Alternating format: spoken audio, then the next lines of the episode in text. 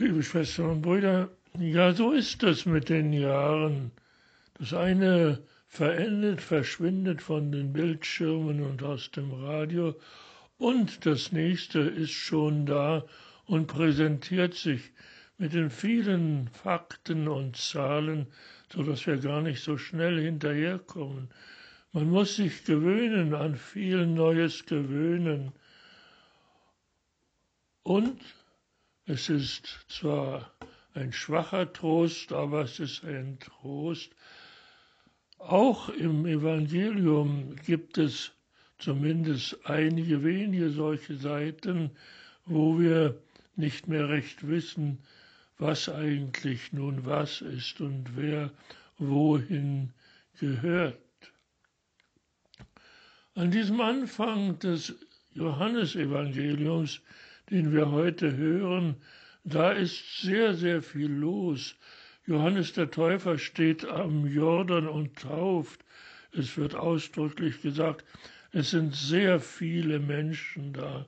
Wir müssen uns also vorstellen, dass da Schlangen am Jordan stehen,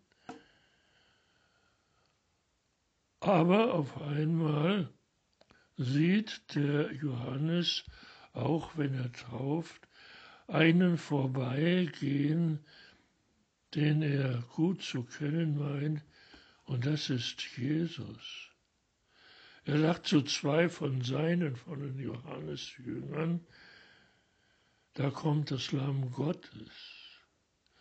Und diese beiden, die das sehr wohl gehört haben, gehen einfach durch die ganze Menge dem Jesus hinterher. Jesus merkt, dass da einige Leute ihm folgen. Er dreht sich um und fragt, was wollt ihr? Und diese beiden sagen, wir wollen wissen, wo du wohnst. Und Jesus sagt, kommt und schaut. Und diese beiden, Andreas und Simon Petrus, gehen mit. Sie haben nämlich die Worte gehört von Johannes. Und sie gehen mit in das Haus von Jesus. Sie bleiben einen ganzen Tag dort. Und dann kommt das Entscheidende, was in den ganzen Trubel ein ganz neues Licht hineinwirft. Der Andreas, der sagt zu dem Simon, wir haben den Messias gefunden. Das heißt übersetzt den Gesalbten, den Christus. Ja, der, der einzig ist und immer noch mehr als der Einzige bekannt wird. Er ist von ihnen gefunden, weil sie zugehört haben, was der Johannes still und leise verkündet hat. Da kommt das Lamm Gottes. Simon ist der Sohn des Johannes. Jesus guckt auf ihn und sagt, du sollst Kephas heißen. Das heißt übersetzt der Felsen Petrus. Ja, in dieser kleinen Szene ist etwas ganz Entscheidendes geschehen. Jesus hat einen seiner engsten, seiner wichtigsten Mitarbeiter gefunden und wir haben es schon am Anfang von dieser Szene gemerkt, der Blick ist entscheidend. Johannes der Täufer hat in dem ganzen Trubel von den vielen Menschen den Jesus, das Lamm Gottes, den Sohn Gottes, gesehen und hat leise gesagt, aber so, dass es eben für diese zwei Jünger durchaus hörbar war. Das ist das Lamm Gottes.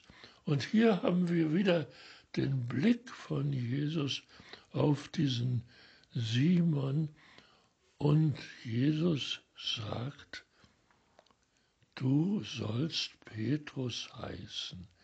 Das heißt nämlich der Felsen,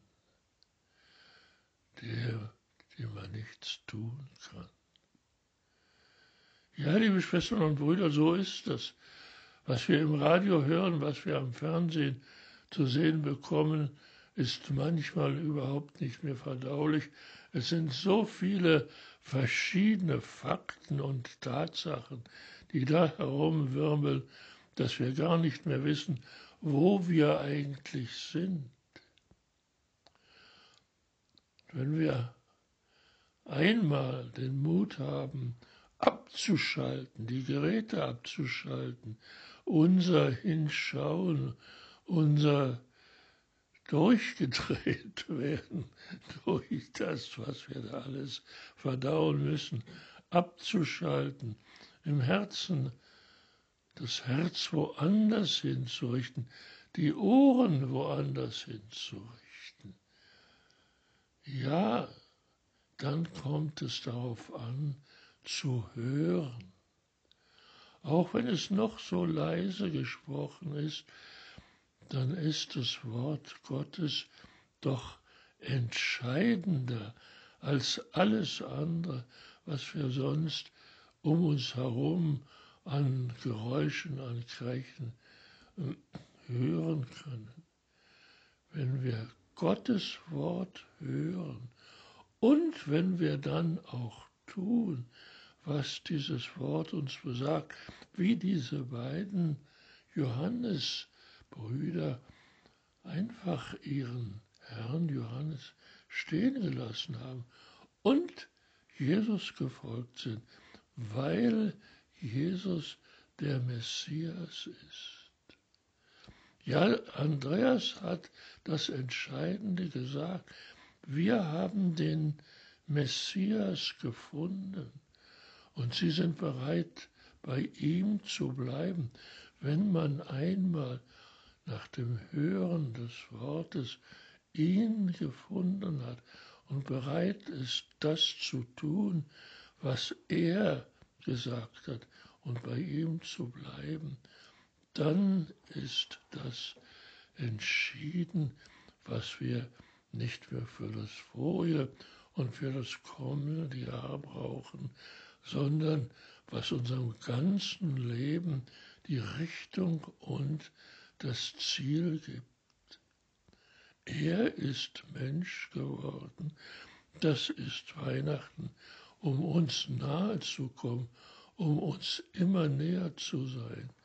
Aber nicht nur, um bei uns zu sein und unserem Leben, unserem Dasein, unserem Beruf, unserer Berufung, den Weg, das Ziel vorzuschreiben, sondern damit wir durch ihn dorthin gelangen, wo er uns haben möchte, nämlich nahe bei sich. Wenn wir in dieser Verantwortung leben, dann ist uns viel geschenkt. Danke, Herr. Amen.